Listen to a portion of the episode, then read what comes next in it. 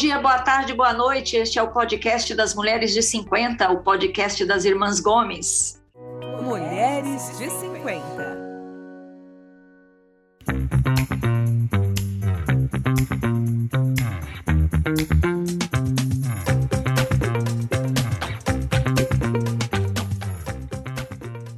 E este é o sexto episódio da nossa oitava temporada. E eu sou a Tereza, moro em São Paulo e estou aqui com as minhas três irmãs. Duas aniversariantes recentes mudaram de idade. Oi, Lúcia, como é que está dos 54 anos? Ó, sendo otimista, eu penso assim, falta um ano para me aposentar. Então, foi ótimo. Foi ótimo. E aí, Mel, como é que tá, como é que tá com 52? Nem senti. Nem sentiu? Não mudou nada? Mudou nada. Eita, sua. Mas Continuo tá, na mesma. tá pelo menos mais perto da aposentadoria? Ai, só, Deus sabe isso aí, porque aposentadoria é um assunto polêmico, né? É isso aí. Ninguém, ultimamente a gente não consegue nem consultar no site do Estado quando nós podemos nos aposentar. Porque o Estado antes a não gente quer que você se conseguia. aposente, Mel. O Estado não quer que nós nos aposentemos porque não tem ninguém para pôr no lugar. É isso aí. E quem está aqui também é a Sandra, que não mudou de idade agora, né, Sandra? Continua com 49. Graças a Deus. Oi, meninas. Oi, Mudar de idade uma vez só por ano. Bom, gente, vocês sabem, nós estamos aqui, esse é o 76º episódio do nosso podcast, tem muito conteúdo bom lá na- nas nossas páginas do Spotify, ou então no, no, no Google Podcast, no Apple Podcast. E como estamos no Outubro Rosa, eu quero indicar para vocês que não ouviram, ou que já ouviram, ouvir de novo, um episódio emocionante aqui que a gente entrevistou a Ivone de Paula. Eu vou pular o sobrenome do meio dela, porque eu não consigo falar. Dzikansky.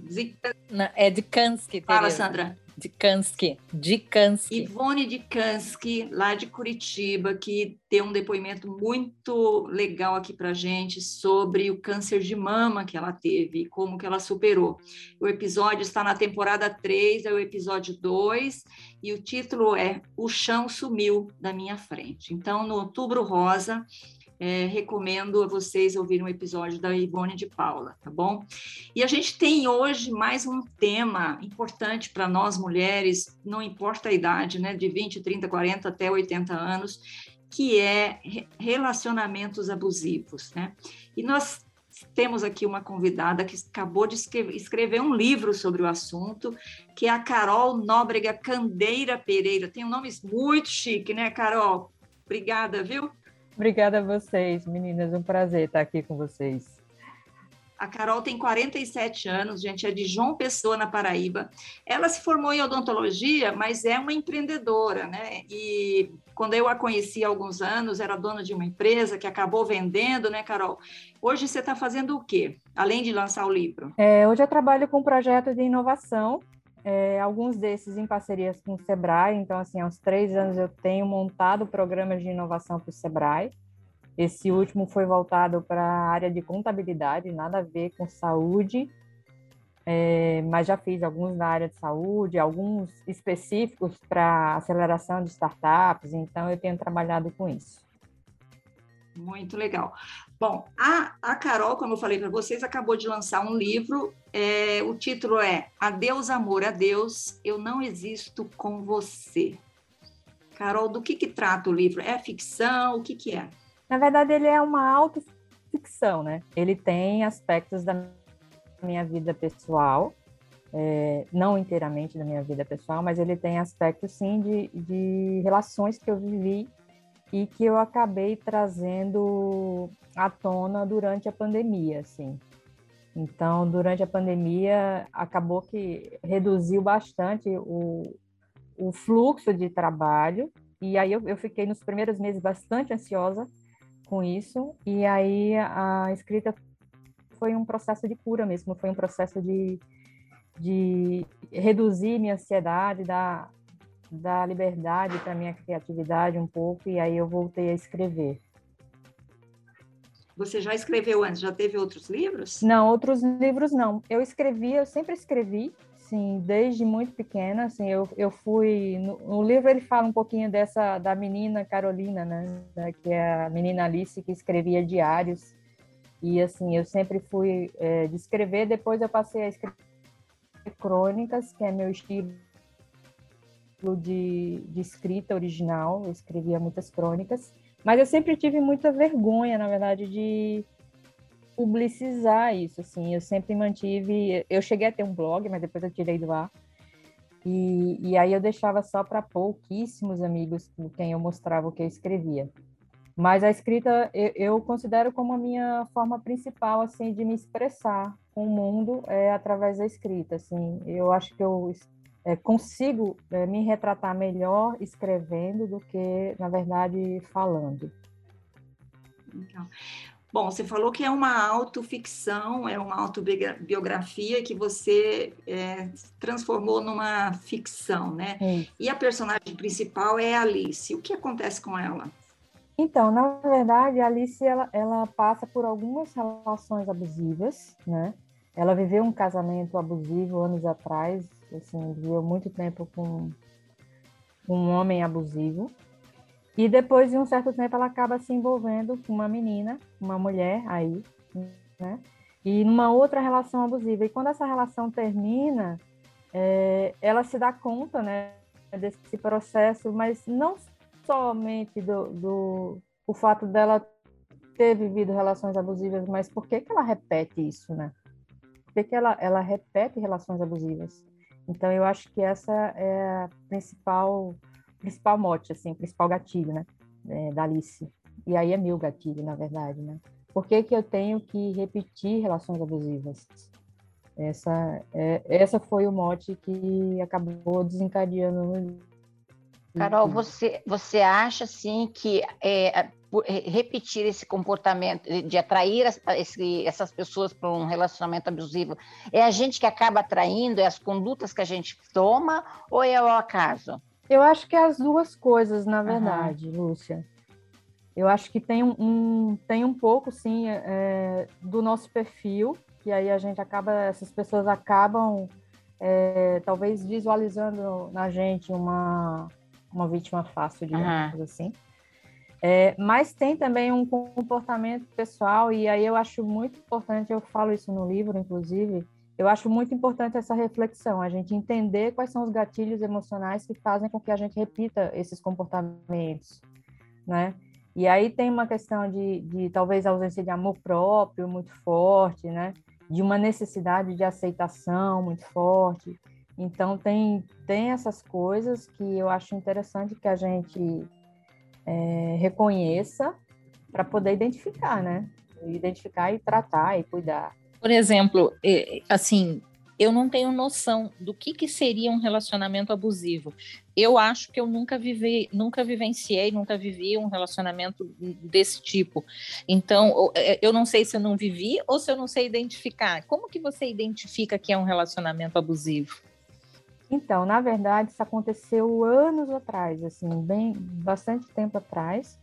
É, eu tenho uma amiga, eu sou dentista de formação, né, como eu falei, e eu trabalhava na época, trabalhava no SUS.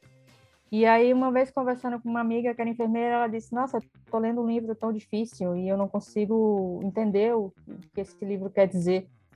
E aí eu fiquei curiosa, né? Eu já gostava de ler. Eu falei: Que livro é esse? Né? Ela disse: Um livro do padre Fábio de Mello que se chama Quem Me Roubou de Mim.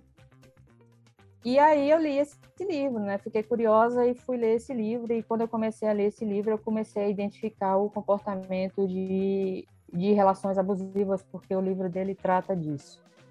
Anos, anos depois, eu acabei lendo um outro livro que também insistiam para que eu lesse. Eu nunca, enfim, eu sempre, não, depois eu leio, depois eu leio, que chama-se Mentes Perigosas, e que fala justamente sobre psicopatia, né, dos psicopatas que andam ao nosso redor. E não necessariamente é numa relação amorosa. É, no meu caso foi numa relação amorosa, mas existe também psicopatas em relações de trabalho, em relações de amizade e tal. E ela meio que desper, despersonifica assim é, a questão da psicopatia, né? Porque a gente sempre acha que é aquele serial killer mesmo, né? Que é o Hannibal Lecter, né, lá do filme. E na verdade não é, né? É, o psicopata ou sociopatas, né? Eles estão ali, são pessoas que são ausentes de empatia, são pessoas que, é, que só, só olham para si próprias. Então, assim, é, foi mais ou menos assim o meu processo de identificação, foi através dos livros. Então, foi lendo que eu fui identificando, vivia.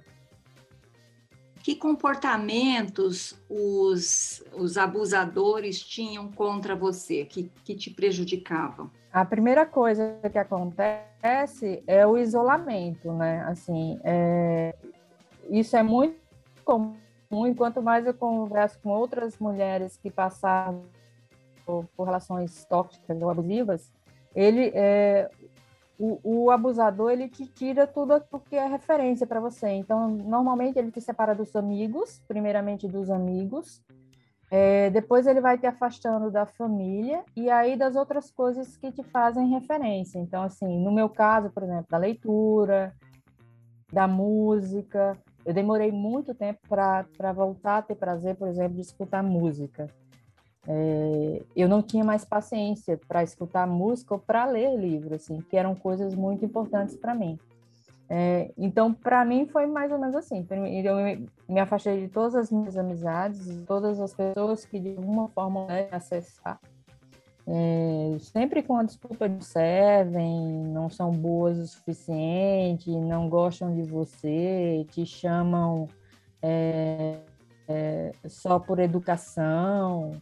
Então, eu fico com esse tipo de desculpa. Né? E aí, assim, isso vai martelando na tua cabeça anos a fio, e aí chega uma hora que você acredita, né? Então foi um pouco, foi um pouco do meu processo. É um processo de destruir a sua autoestima, então. Isso, um processo de destruição de autoestima. É muito difícil para a pessoa conseguir sair, porque você está com uma pessoa que consegue identificar a sua maior fraqueza, né? Ele consegue são pessoas que conseguem identificar a sua fraqueza e vai te, e vai te minando, né? Então, e é muito difícil para a pessoa conseguir sair, né, de um relacionamento desse. Até porque é difícil você identificar. Tem uma passagem, assim, é, na minha história, que um dia uma amiga me ligou, uma amiga assim, de anos tal, e ela falou, nossa, o que está acontecendo, assim?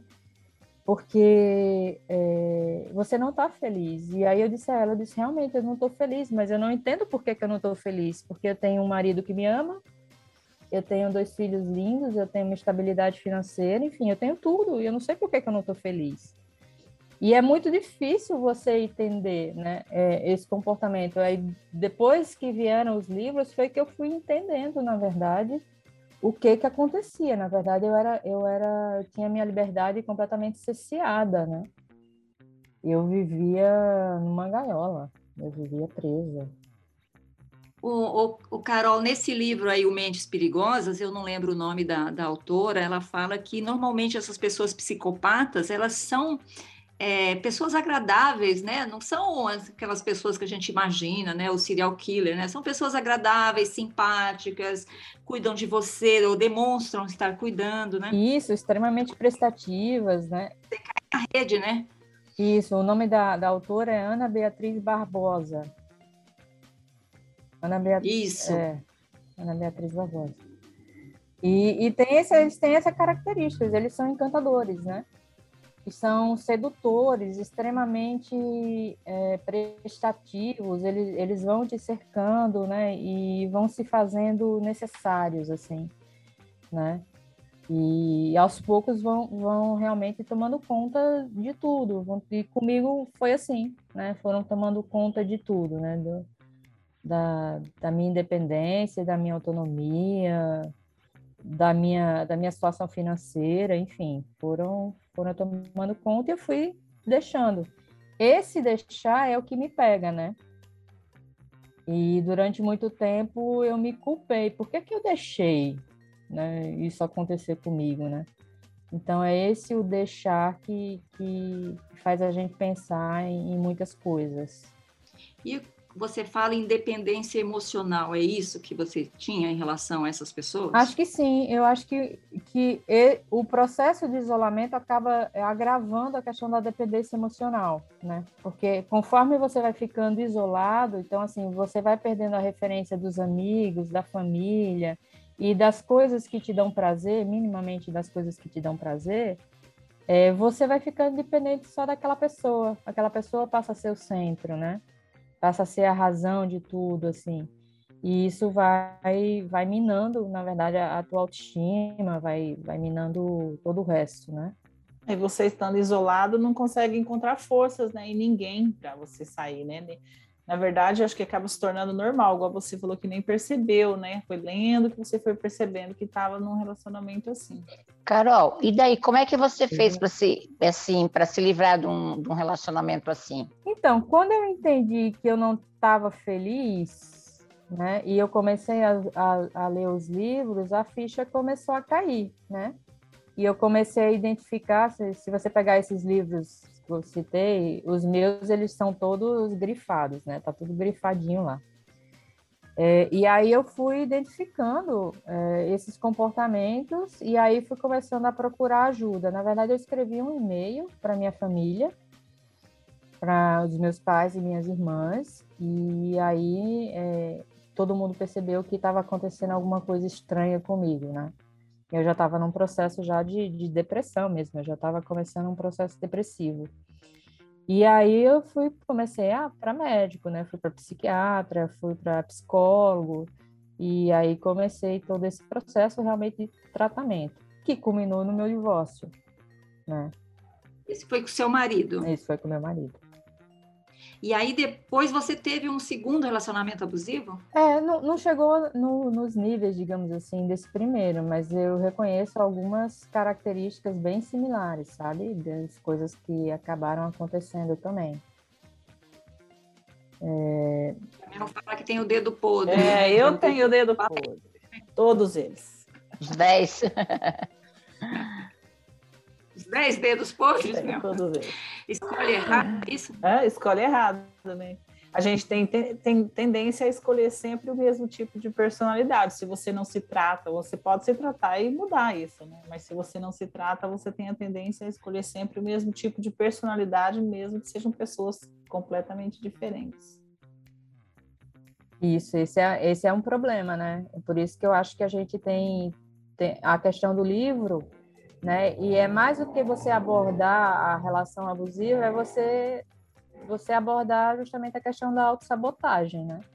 Onde é que eu me saboto, né, para para fazer, para cometer os mesmos erros. Então, assim, isso é, eu acho que é o preocupante da história.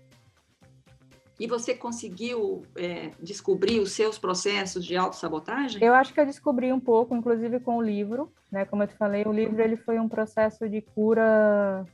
Antes de tudo, o livro é um processo de cura para mim, assim, independente do, do resultado final dele, mas ele é um ele é, foi um processo de cura, de identificar e de começar a trabalhar esses pontos é, em terapia, né? E aí é de fato mergulhar um pouquinho nesses contextos e, e, e buscar ajuda. Acho que chega um ponto que você precisa de ajuda de profissional mesmo para poder entender. Uhum. Você sabe, Carol, que eu, eu, tenho uma jornalista que trabalhou comigo muitos anos que eu admiro muito, uma moça mais jovem que eu, ela deve estar com, sei lá, uns 45, 46 agora. E ela estava numa relação abusiva, e eu lembro uma vez que eu fui almoçar com ela, faz muitos anos não, ela tava, ela tinha é, o, o, o parceiro dela tinha afastado ela do pai, da mãe e tinha feito ela perder a guarda do único filho dela, que na época tinha uns 10 anos, ele acabou de fazer 15. E aí, quando ela, ela me contou isso, assim, como ela não percebia onde ela estava, e ela assim, ela não percebia que ela estava. Eu, eu, assim, eu chorei na frente dela. Eu falei, fulana, como é que você pode deixar fazer uma coisa dessa? Esse menino é sua vida, você é apaixonada por ele. E aí, acho que, não sei, não fui eu, obviamente, que abri os olhos dela, mas ela conseguiu se libertar dessa pessoa e, assim, recuperou a guarda do filho e tá, tá super bem. Então, é um processo que é muito difícil, né? Você é uma pessoa inteligente, bem informada, que lê, que fez faculdade, e essa minha amiga também, né, passou pela mesma coisa, que é, é, difícil, né, porque parece que você, você cai numa rede, numa teia, que você fica amarrada ali, né?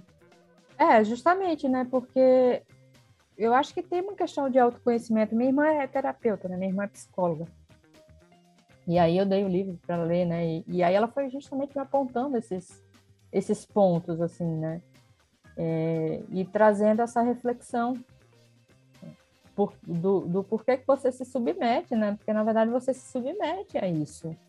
Né? Então, existe realmente uma, uma questão de baixa autoestima, de talvez falta de amor próprio, mas também eu reconheço assim é, essa questão de, dessa necessidade de aprovação ou de aceitação do outro, sabe? Quando, quando você me fala assim, a Alice pergunta por que, que eu preciso do outro para ser feliz, né? É, é um pouco isso, assim, sabe? Parece que se o outro não te dá o aval, parece que você não, não consegue ser feliz, você não, não consegue se realizar. E, e isso é complicado, né? Porque eu acho que a gente tem que ser feliz primeiramente com, com a gente mesmo, né? A gente tem que, tem que se bastar, digamos assim. Porque, por isso que é legal o título do seu livro, né? Adeus, amor a Deus, eu não vivo com você, é, né? Eu não Porque existo com você. Você me mata, né? É, você me mata. Você me destrói. É. Eu adorei o título, achei muito, muito bom. forte o título. Fala, Mel. Não, eu queria, assim, é, perguntar para a Carol se ela acha que também tem um pouco essa questão cultural da mulher esperar o príncipe encantado, esperar aquela pessoa que vai aparecer na vida dela, vai casar com ela e vai cuidar dela para todo sempre, né? As histórias acabam ali, né? Você acha que tem também uma questão cultural na nossa geração que também que foi assim uma geração acho que mais eu romântica, é, né? Eu acho que na, gera, na nossa geração sim, Mel. Mas, assim, na, é, relações tóxicas, na verdade, elas existem hoje em gerações mais novas também, né? A gente está vendo aí, é, teve um caso recente de um, de um DJ aí que bateu na... na Nossa, horrível, tá, bateu na moça. Né? Que bateu na moça, e ali eles eram bem mais novos, né, do que a nossa geração, assim. Então, assim, também acontece nas gerações mais novas, mas eu acho que na nossa geração, sim, tem, tem essa questão da idealização, né? Do que, que é uma relação perfeita. Eu acho que tem um pouco disso, sim. Ô, Carol, você falou uma coisa, lembrou do DJ, mas não necessariamente a relação abusiva inclui violência física, né? Isso, né? No meu caso, ele não teve, não, eu não cheguei a ter é, violência física, né?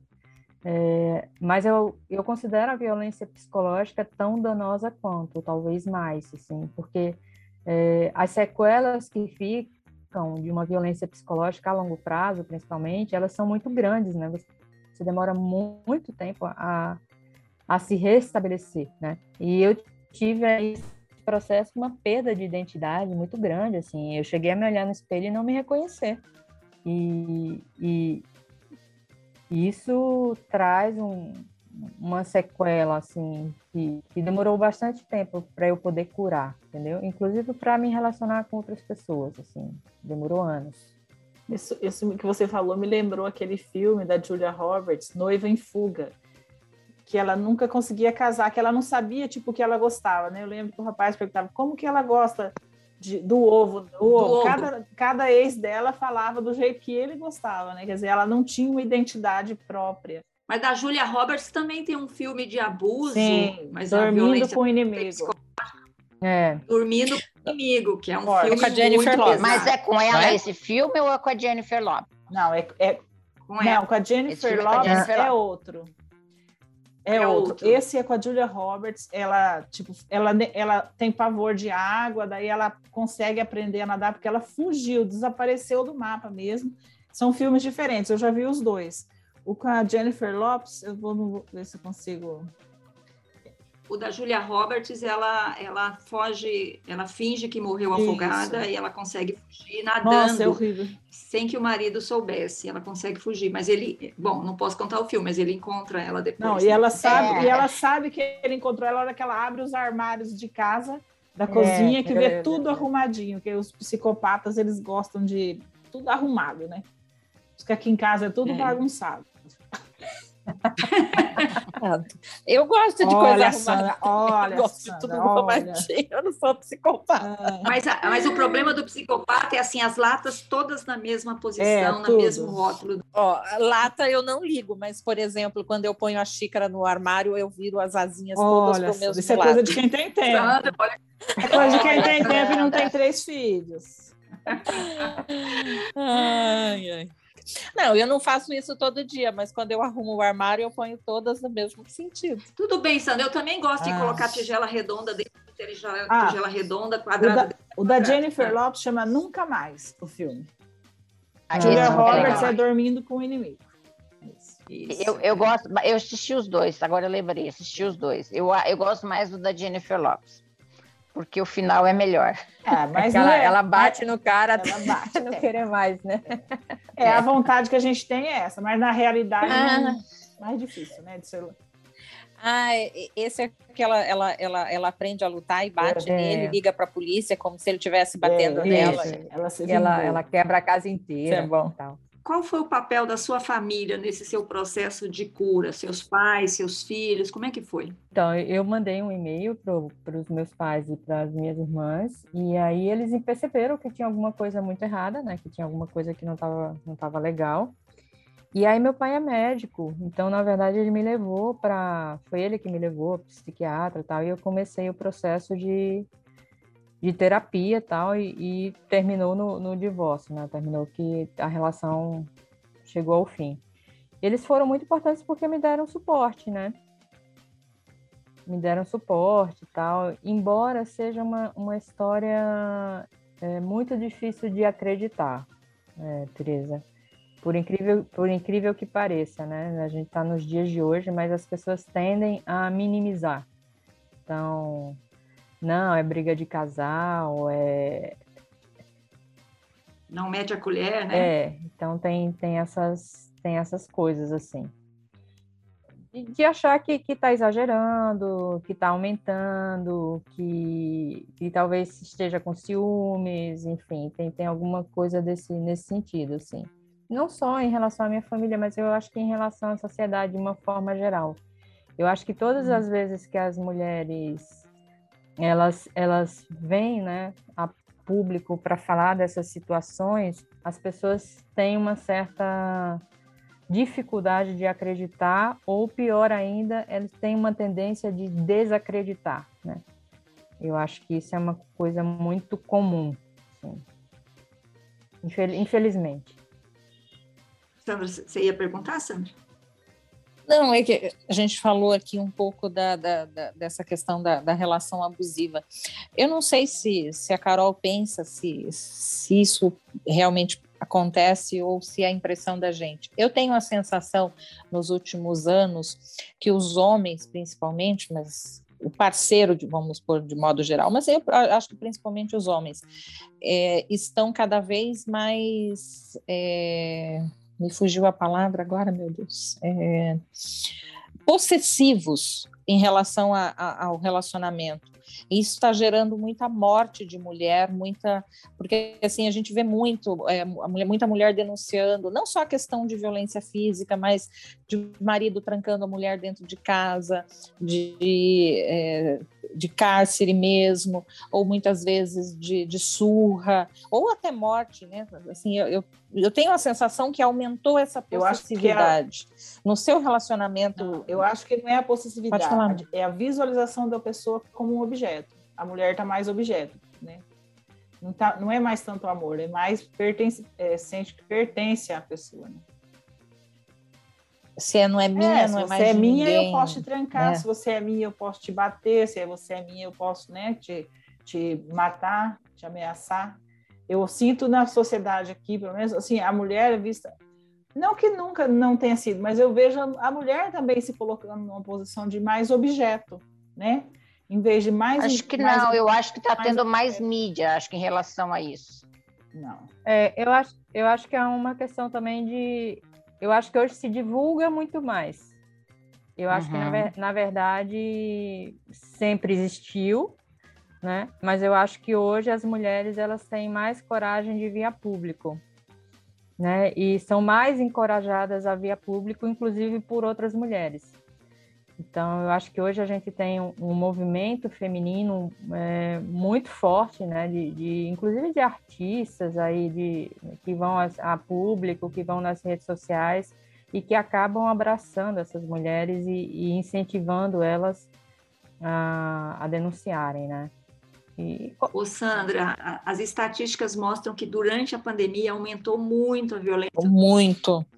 É, e eu, eu, tenho um caso que eu vi recentemente, não sei se vocês viram, uma, uma mulher que estava sendo a, abusada em casa, estava sofrendo violência física, e ela falou pro cara assim: não, então vou pedir uma pizza para nós. Ela pega o telefone, eu vi. liga para o 190 e fala assim: você pode mandar uma pizza aqui? É, mussarela e o cara do outro lado não está entendendo. Uma pizza, senhora? Não, é uma pizza de mussarela com não sei o quê. Mas como assim? Aqui é o 190. Por favor, você pode mandar uma pizza no. no... Mas o, o atendente foi sensível, né? Ele percebeu. A senhora está sendo, tá sofrendo violência? Sim, pode mandar a pizza. Aí vai a polícia lá. Foi muito, muito, muito esperta a mulher.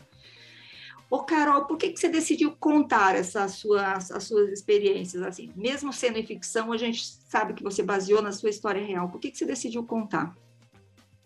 Eu acho que porque eu precisava, de alguma forma, exorcizar essa história. Eu precisava fechar um, um, um ciclo, dar um, colocar um ponto final nisso internamente, assim. É, e aí, como eu te falei, assim, eu consigo, através da escrita, realmente me, me colocar de uma forma muito mais clara do que oralmente. Talvez os anos de terapia que eu fiz, porque eu faço terapia há muitos anos, é, não, não me proporcionou a, a, clareza de sentimento que a escrita a escrita me deu nesse, nesse momento de pandemia. E eu acho que foi, foi a junção de muitas coisas, Tereza. Foi o fato de ter parado um pouco. Eu nunca parei, parei tanto tempo assim. A questão do trabalho, nunca foquei tanto tempo em mim. Eu acho que eu estava sempre tão impulsionada, de, trabalhando e criando coisas e fazendo coisas, que eu não, não me dava esse tempo de olhar para dentro de mim e, e, e, perceber as coisas que não estavam funcionando. E aí a, a, escrita veio com isso, assim, eu acho que eu quis exorcizar de fato, eu quis assim, não, agora, agora chega, né, agora vamos encerrar esse assunto e vamos virar a página, pegar escrever outro livro, tanto é que isso é, isso é tão engraçado que a, a, crítica literária foi ler o livro e tal, aí ela falou assim, Carol, eu acho que você podia acrescentar mais isso, mais isso, colocar, melhorar, é, botar mais ficção, botar enredo, aumentar o personagem. Eu falo, cara, eu não tenho mais nada para falar sobre esse assunto, assim. Esgotei. esgotei, esgotei, assim, chegou ao meu limite não me interessa muito se o livro tá bom tá ruim, mas assim, é, o motivo pelo qual eu escrevi, eu, eu consegui chegar e é isso, e, e agora vamos encerrar esse assunto. Então foi um pouco isso. Carol, você, você já fez terapia, você, você disse que melhorou, né? uma série de coisas. Mas aí eu, eu quero uma, ter uma pergunta que não quer calar, né? Você já conseguiu testar o seu dedo depois desse, desses episódios? ou ainda não? curou. Cara, eu, tô, eu tenho tentado testar o dedo, vai estar difícil com a pandemia. É, com a pandemia não tá fácil mesmo. A pandemia foi é... ruim para os solteiros, viu? Foi ruim para os casados, Olha, mas foi pior para os solteiros. A, a pandemia foi a vingança dos casados sobre os solteiros. E tem aí uma questão que é a da sexualidade, né? Que, que enfim, que eu acabei descobrindo um, um, algo que eu não que eu não vislumbrava há alguns anos atrás, que era a possibilidade de me envolver com outra mulher. Eu nunca tinha pensado sobre isso e acabou acontecendo. E, e aí hoje também, assim, tá, até um dia desses, é, um cara veio falar comigo no Instagram e falou, mas hoje você gosta de homem ou de mulher? E eu falei, cara, eu não sei, eu gosto de gente, né? Eu gosto de alguém que me acrescente. E necessariamente eu não sei ainda dizer se é homem ou se é mulher. Enfim. Você ainda, você ainda, pode ser os dois. Você ainda está lidando com essa questão da sexualidade, então? Eu não sei se é lidando, Tereza. Eu, eu não sei se eu preciso chegar num, num denominador comum, entendeu? Ah. Porque, assim, de fato, de fato, de fato, eu me interesso por pessoas, assim. Eu gosto de pessoas e eu não gosto de qualquer pessoa, eu gosto de pessoa inteligente. Então, tem que, tem que ser alguém que seja bacana, que tenha papo. Tem essas coisas. Eu, eu, me, eu entrei no Tinder uma vez, né? Hum. E aí entrei no Tinder e tal. Eu, é, não sei nem se eu posso falar isso aqui, mas enfim, vou falar, depois você corta. Pode falar.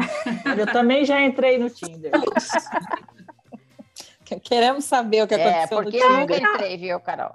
Aí o cara fala oi pra mim e manda uma foto do tênis, assim. Eu, eu falo, oi, co- como assim, né? E, Esse é, o- esse é o melhor que ele tinha para falar. e, e aí eu falo, o cara achar que vai conseguir alguma coisa comigo dessa forma, e o inverso também é verdadeiro. Então tem mulheres que vai, tiram foto do seio e mandam, assim, e, e, e não conversa nada com você, e não troca uma ideia, e É que às vezes as pessoas que estão nesses, nessas coisas, o, o- principal interesse re- realmente é o sexo, não é a pessoa, né? Eu nunca entrei, mas eu imagino que seja isso, né? Pela foto. eu acho que tem Então, Eu acho que tem todas as coisas. Eu acho que tem gente que está ali, é, de fato, querendo encontrar alguém e, e talvez hoje tenha uma dificuldade de relacionamento, porque tem isso, né? Também, quando eu terminei um casamento de 12 anos, eu falei, gente, como é que paquera? Eu não sei mais paquerar. Antes, você tinha tido algum relacionamento homossexual ou foi a Hum, primeira vez? De repente Nunca, despertou? em- nunca, Nunca. nunca, nunca, nunca, nem interesse. Nunca assim tinha olhado para uma mulher de uma forma diferente. E na verdade, é, quando, eu, quando eu conheci essa menina, a gente virou amigas, né? A gente passou, a gente foi morar junto, a gente passou muito tempo morando junto, mas como amigas, cada uma na sua. E aí, depois de muito tempo, foi que a gente se envolveu. Mas assim, é, até então, eu nunca tinha me interessado por mulher. Foi difícil para você aceitar isso? Super difícil. Super difícil, assim. É, até porque eu tenho. Eu vinha de uma educação extremamente católica, né? Bem rigorosa. É, e aí eu achava muito complicado lidar com isso, muito complicado lidar. Mas me apaixonei. Então, assim, como me apaixonei, aceitei o desafio de, de lidar com isso. Hoje eu não sei assim se eu me, se eu me envolveria de novo com uma mulher ou com, com um homem, como de fato eu não sei. Mas vamos ver, ver o que é que, que aparece. E tinha alguma coisa de, de relacionamento abusivo nesse com a moça? Tinha isso de, de tóxico, né? Dessa dependência emocional muito grande, né? Tinha, Uhum. né? De, de novo desse controle, né? De passar o controle da minha vida para outra pessoa novamente. Então teve teve esse aspecto. Menos menos em, em grau bem menor, mas teve. Teve também. E aí, quando você percebeu, você saiu fora. É, quando eu percebi, eu percebi, de novo é a sensação de que eu não estou feliz, eu não consigo identificar exatamente o que é está acontecendo. Carol, agora uma coisa que me ocorreu. Será que é a pessoa que é abusivo ou a gente que se anula no relacionamento e deixa a pessoa tomar as rédeas? Então, é isso, que eu, é isso que eu tô te falando. Eu acho que as duas coisas. Eu acho que tem a questão da pessoa, né? é, de fato, Ser dominadora? ser dominadora, ser, ser possessiva. E tem a questão desses gatilhos emocionais que a gente carrega, que faz com que a gente se, seja permissiva, seja submissa, né, é, aceite né, determinadas, determinados controles. Porque quais carências que a gente tem, aí cada um vai, vai identificar qual é a carência em si, né? Às vezes é, por exemplo, uma relação lá da infância, uma relação com mãe, com pai, enfim, que, que tem ali um gatilho emocional que faz com que você precise sempre da aprovação da outra pessoa, né? Tem, tem essa questão aí. E é muito comum, inclusive, isso, né? Às vezes as pessoas têm gatilhos lá da infância que precisam dessa aprovação do outro, sempre do outro, porque não tiveram essa aprovação na, dos pais quando crianças. Deve ser filho do meio. Eu ia falar isso, você roubou a minha palavra. Isso é filho do meio.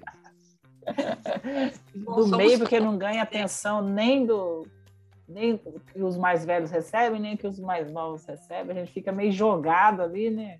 Do meio é do meio, é, é o resto. Como é que você está hoje? Eu estou super bem, assim, como eu te falei, o, o, livro, ele, ele me fez muito bem, entendeu? É, ter colocado essa, essa história é, para fora, mesmo, mesmo utilizando da ficção, né?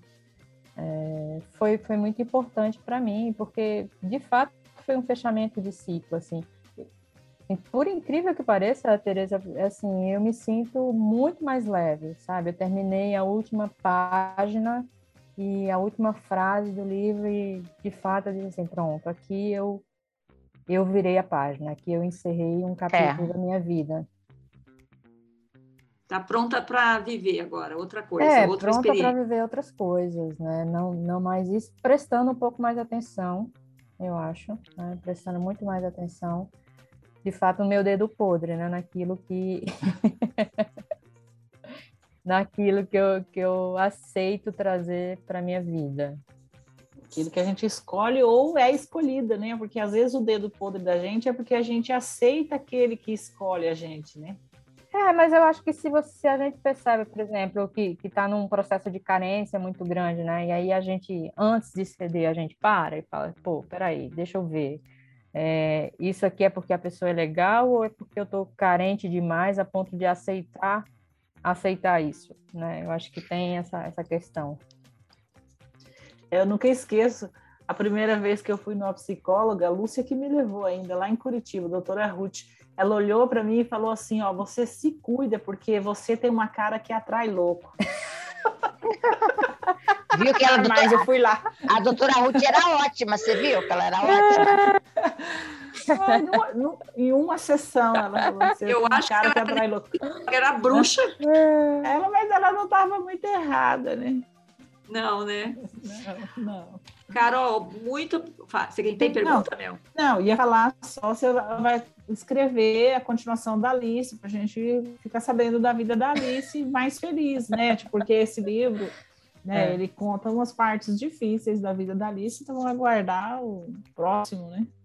Viu, Carol? Desfecho Aí, mais feliz. Isso, com certeza. Eu não sei se, não sei se a gente vai trazer a Alice de novo, mas trazer outras coisas, né? Outras pessoas, então. É. Outros personagens. Isso. Carol, muito obrigada por ter vindo aqui contar a sua história e muito bacana. Parabéns pelo livro. É, acho que é importante a gente falar desse assunto das relações abusivas, porque muitas mulheres passam por isso e não sabem que estão passando, né? Então precisa identificar, precisa se informar, precisa perguntar para os amigos, para os pais, será que eu estou, né? Ler o livro Mentes Perigosas. Qual é o outro livro que você falou, Carol? É Quem Me Roubou de Mim, do padre Fábio de Roubou de mim, do padre Padre Fábio, Fábio, de Fábio de Mello. Independente se é católico, evangélico ou qualquer outra religião, mas o livro ele vale muito a pena. Muito bem. Carolina Nóbrega Candeia Pereira, muito obrigada pela sua entrevista, viu? Foi muito boa. Mas não vai embora, não, que a gente tem ainda as dicas da semana. Dicas maduras da semana. Vamos lá. Quem começa com as dicas hoje? Sandra? Eu quero começar com as dicas hoje. Então tá. vai, oh, lá. Eu quero falar do Centro de Valorização da Vida, que é o, o 188, que é, é fica aberto 24 horas. É, você pode ligar a qualquer hora, tá? Que é para prevenção do suicídio, tá? É, essa semana nós tivemos, é, eu acho que se você tem, às vezes a pessoa age por impulso, mas acho que se você está tendo dificuldade ou se você tem, procure ajuda, né? Ou procura um médico, procura a família, procura um amigo, ou qualquer coisa liga para esse 188. A gente teve essa semana na, na universidade que eu trabalho, é, essa semana, semana passada, três, três tentativas, duas tentativas de suicídio e um suicídio. Então, Nossa, é, da, de, de, acadêmicos de medicina. Então, o curso, o curso de medicina é um curso muito é, estressante, né? E às vezes a, a gente sai um pouquinho, do, as pessoas, né, perde um pouquinho o foco, né? Então, é, é uma coisa que tem me preocupado muito, né? A gente teve uma acadêmica que, que infelizmente é, conseguiu se suicidar, né? A outra pelo que eu sei, não sei se já recebeu alta, mas estava internada, uma já recebeu alta. Então, época de prova, é muito estressante. Meninas, Lu, Três, três meninas. moças? Três meninas. Uma Eu devi... nunca esqueço daquele seu colega que se, se suicidou, lembra? Sempre. Ainda falou ainda que ia, né? Não, ele fez não falou. trabalho com você. Não, não falou. Ele fez trabalho e falou que se ele, que se ele fosse se suicidar, seria daquela maneira. Aí foi para casa e se suicidou. O colega da Lúcia, eu lembro. É. Quem que foi esse? Não lembro. Ele era de uma turma na É. frente minha, não era da minha turma. Mas eu conversei com ele no dia que ele se suicidou. Então, é, essa é a minha dica de hoje. 188. CVV 188. Muito bem, Lúcia, muito bem lembrado. Nós tivemos em setembro, né, o mês de prevenção ao suicídio. Se você quiser saber mais sobre suicídio, tem um episódio que a gente fez aqui com o Zeno Sim.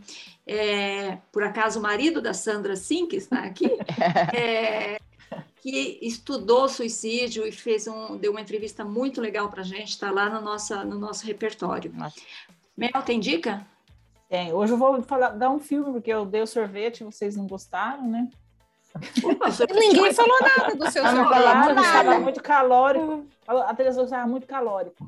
Ó, Ah, sim, que vai leite condensado. é, mas, gente, tudo que é bom vai leite condensado ou bacon, né? Ou os dois, é né, Mel? engorda. Ah, né? os dois já eu nunca vi junto, né?